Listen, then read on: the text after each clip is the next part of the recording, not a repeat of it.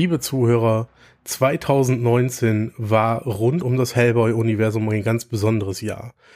Nicht nur stand der dritte Kinofilm in den Startlöchern, nein, auch wurde 25 Jahre Hellboy gefeiert. Zu diesem Anlass durfte unser Mattes ein Telefoninterview mit Mike Mignola führen, was wir euch heute ganz gerne nochmal äh, präsentieren wollen. Ursprünglich hat er das für den Tagesspiegel gemacht. Dort ist das Interview dann in schriftlicher Form erschienen. Äh, und heute gibt es den Originalmitschnitt. Der ist auf Englisch. Für die von euch, die sich nicht so wohl im Englischen fühlen, die finden in den Show Notes noch eine Mitschrift auf Deutsch und können dort alles nachlesen. Allen anderen wünsche ich jetzt viel Spaß bei diesem ganz besonderen Interview. Mike, you are the creator of Hellboy, and Hellboy is one of the independent comic books, uh, or maybe the, the only independent comic book that spawned a whole universe of other characters. Why do you think? What is it that made Hellboy so successful um, compared to many other independent comic books that were really good but lasted for like 20 or 25 issues? Well, you know, again, I don't know that it was that Hellboy was particularly good. Uh, I, I I think it wouldn't be hard for me to to name a bunch of independent comics that I think were at, at least as good, if not better.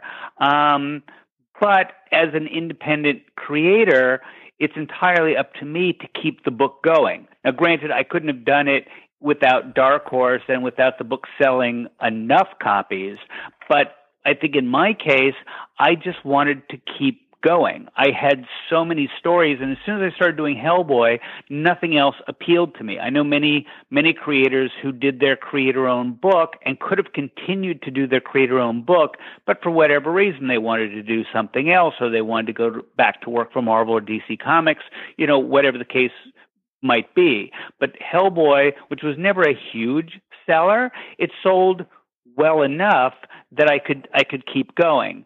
And I don't know. I mean, I guess the success of the book certainly, you know, once we started having movies and things, um, that allowed for us to be able to do the spin-off books.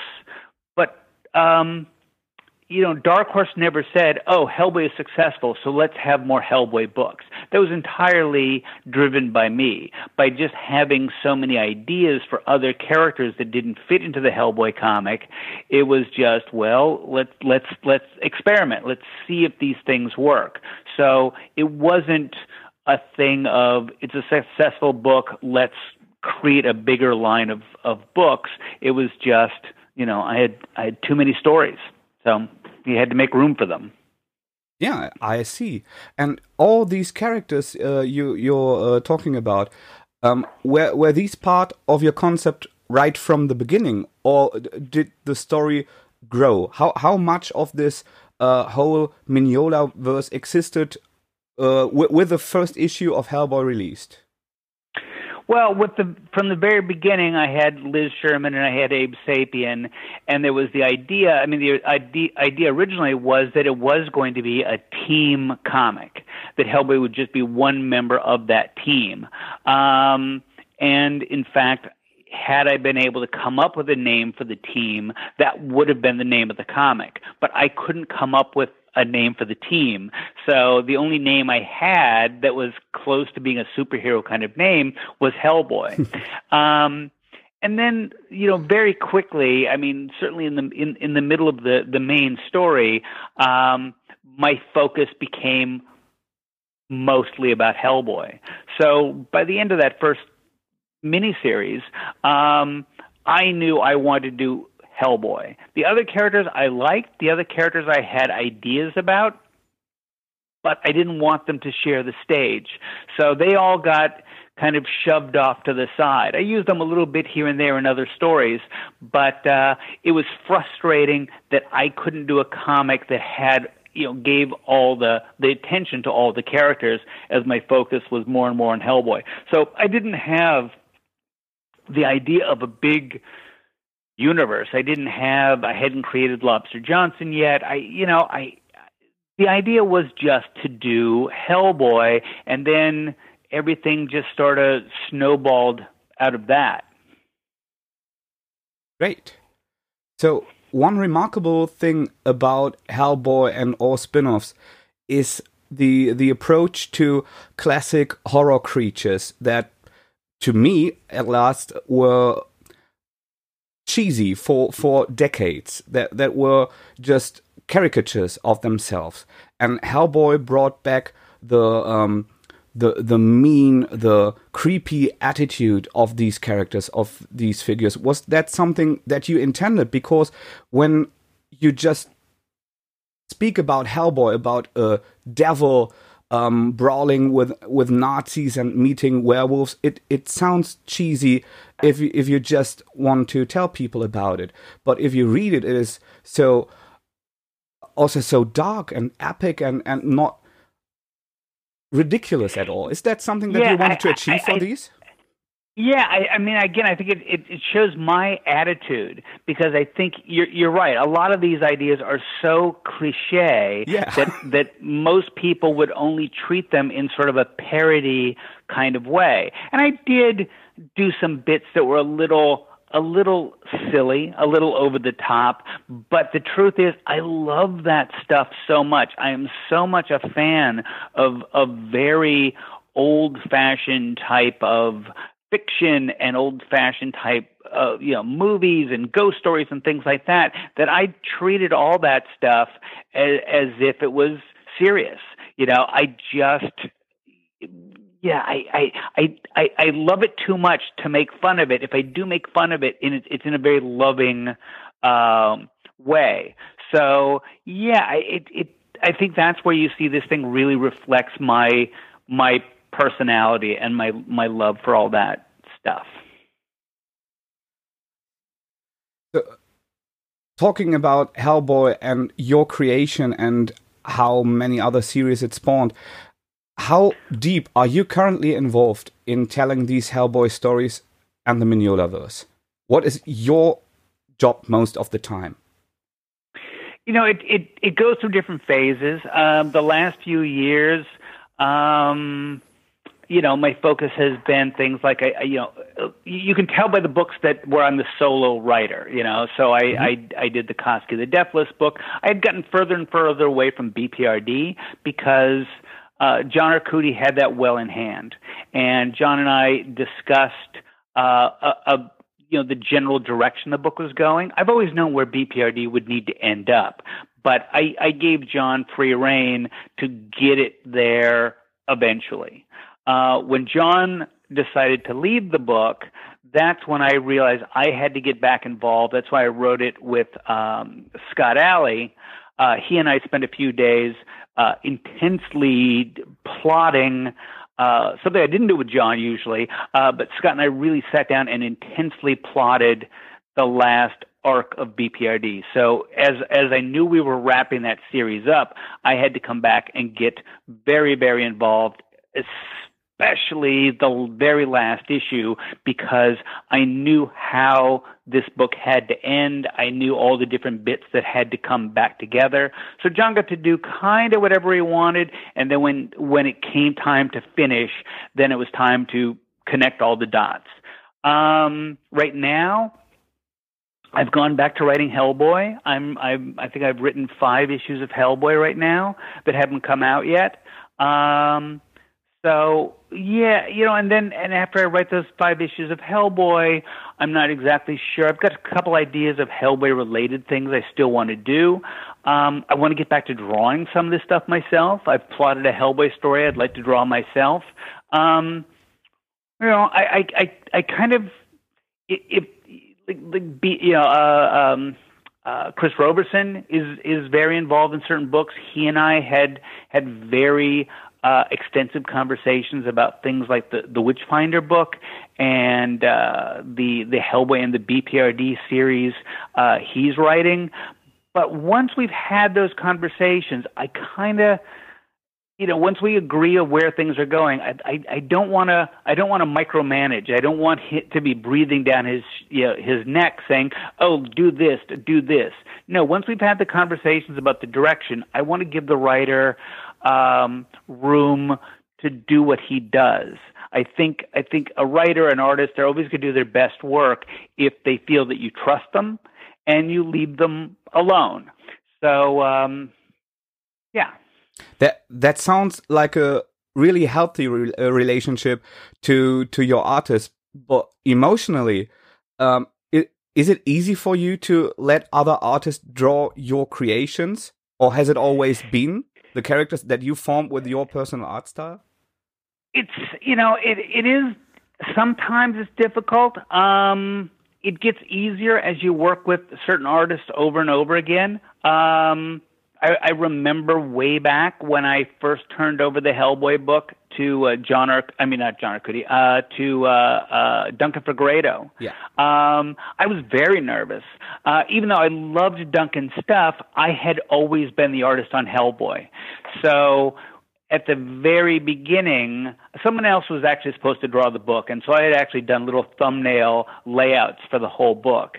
Um, so I kind of, unfortunately, Duncan kind of went into it with me almost as if I didn't trust him. Like, like I, I had told him how to tell the story. Um, and then when he started turning in artwork, I started saying things like, well, maybe this should be a little bit different or maybe that should be a little different. And I realized really quickly if I do this, he's going to quit the book. I, he's so good, I have to kind of let go of how would I tell the story and trust the artist. So once I did that, it became easier. Uh, I try, I mean, when I write for, for other artists, I do sort of thumbnail the book for myself just so I know how it works. But then I try not to give them too much detail and give them room to tell the story their way. Um, you know, and, and then anytime I work with an artist I've never worked with before, that's that's a little nerve wracking. You know, it's it's, it's comfortable working with Ben Stenbeck because we've worked together for so long. It's comfortable working with Duncan because we've worked together for so long. But every time you work with somebody new, you kind of hold your breath. I'm very picky about the artists I work with. Um, you know, so I'm always on the lookout for for for really good artists. And then when I find a really good artist, the the question is okay, what kind of story is this guy going to be best for? Because this one particular artist might be really good with one kind of thing, this other artist might be really good for another kind of thing. So I tailor, as much as I can, I tailor the stories to those particular artists. And if there's an artist I want to work with, usually one of the first questions I'll ask is, what kind of thing do you want to draw? Um, because again, I think a guy's going to do his best work if you're giving him the things he wants to draw. If a guy hates drawing cars, I don't want to give him a story about cars. It makes perfect sense. Seeing all the many things that uh, Hellboy and all uh, related characters spawned of, like board games, action figures, animated features, uh, you you have to come to talk about the motion pictures as well. There have been two in the past, directed by Guillermo del Toro, starring Ron Perlman, and there is gonna be a third one, a reboot that you are co-screenwriting for. How in how far do you think the new approach is different to to the um, two ones that existed before? What is the main thing different about this? I would say that the main difference is that it is uh, darker and it, it is more of a horror film. It's sort of an action horror film, it, and and and it it earns its R rating. I mean, when we uh, that that's why it's a reboot because when we first were talking about doing this particular story, um, we were still playing with the idea of continuing the Hellboy universe that Del Toro and I had created for his movies. And at some point, I, I'm pretty sure it was as soon as we started talking about Neil Marshall directing, we thought, is it really um, the right thing to do to try to continue a Hellboy universe created for another director, created with another director, created by another director, um, is that in some ways unfair to the new director? Especially if the new director has a very different style, mm-hmm. and if we're going to be using a different actor. So after I don't know, maybe a year or two of trying to find a way to continue what Del Toro had done. Then it was just, no, let's go back. We still will keep the same story we want to tell, but let's take out all the Del Toro things and you know let let Neil create his own his own version of of Hellboy. Was it right from the beginning your idea or the the idea of the creative team to pick um, a storyline that is so late in in the storyline of the comic books that is not a yeah. origin story?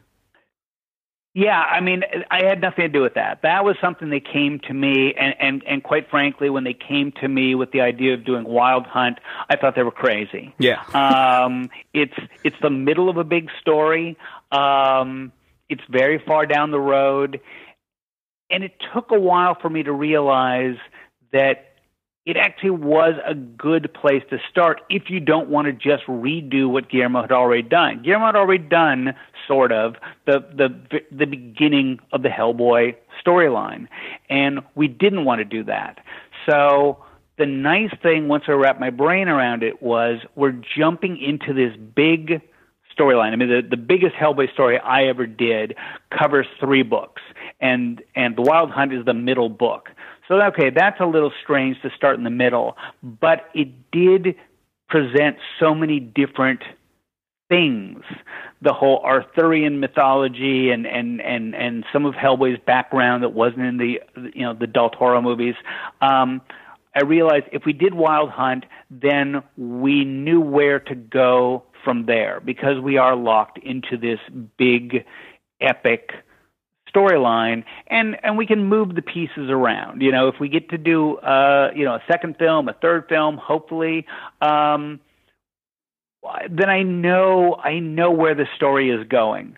Uh, my original idea was to do take one of the Hellboy stories that doesn't relate to anything else. It's just a Hellboy adventure. Um, but these guys, I think, really wanted to do something where you felt like we were again at the beginning of a bigger story. It this thing works by itself as one movie, but if we get to continue, then there's a very clear path to follow. For it to unfold, I I see. Did did you have to uh, the chance to uh, to join on set to to meet the the actors to meet the team? Yeah, I mean, I was uh, I was on set very briefly this time. On the Del Toro pictures, I was on the set a lot, uh, but this time, for various reasons, I, I really was only there at the very beginning. So we shot for, I think four four nights in England, 3 mm-hmm. or four nights.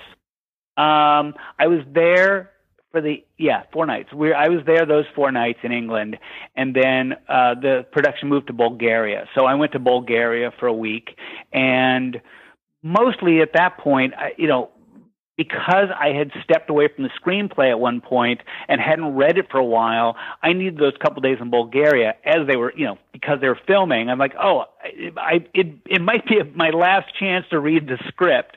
So I I spent a few very intense days with the producer and with the screenwriter Andrew Cosby, and we went through the script with a fine tooth comb and and and changed some little things here and there. Uh, and then I was I was there for the first day they shot in Bulgaria, which was phenomenal um, because it's the only time I've had that experience where it was it was the wild hunt on horseback out in this beautiful field and uh, out in the woods and it was the first time I ever looked at something and said, "Oh my, oh my God, that looks almost exactly like the comic." The, you know, the costumes were the same.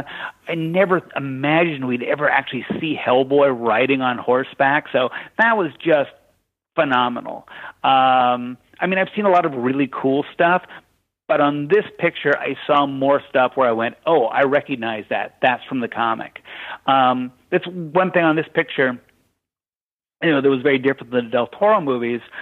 On the Del Toro movies, I was involved a lot as a concept artist working with Guillermo because he had a different idea for what things should look like. And on this picture, not to take anything away from the, the, the concept artist, but so much of the stuff uh, was was taken as close as they could from the comic. The costume designs and things like that, they were referencing the comic directly. So that was actually very nice. That was very flattering. And seeing that Hellboy the comic book and the first two movies were critically acclaimed and are also fan favorites. Are you afraid when uh, with altering the the movie approach right now um, that that this toxic fan culture that sometimes can come from very eager, from very passionate fans, that this could come to Hellboy with the altering of, of the concept that, as it was before? Yeah, I mean, yeah, I'm not worried about it, but it is inevitable. I mean, we saw it right away. We saw right away that you know people want the Del Toro movie, people want Ron Perlman as Hellboy, um, and the the thing is, from where I'm sitting, you were either not going to get any Hellboy movie, or you were going to get this Hellboy movie. Yeah. So it's not like we said, oh, Guillermo, you can't make a third movie. There wasn't going to be a Guillermo third movie.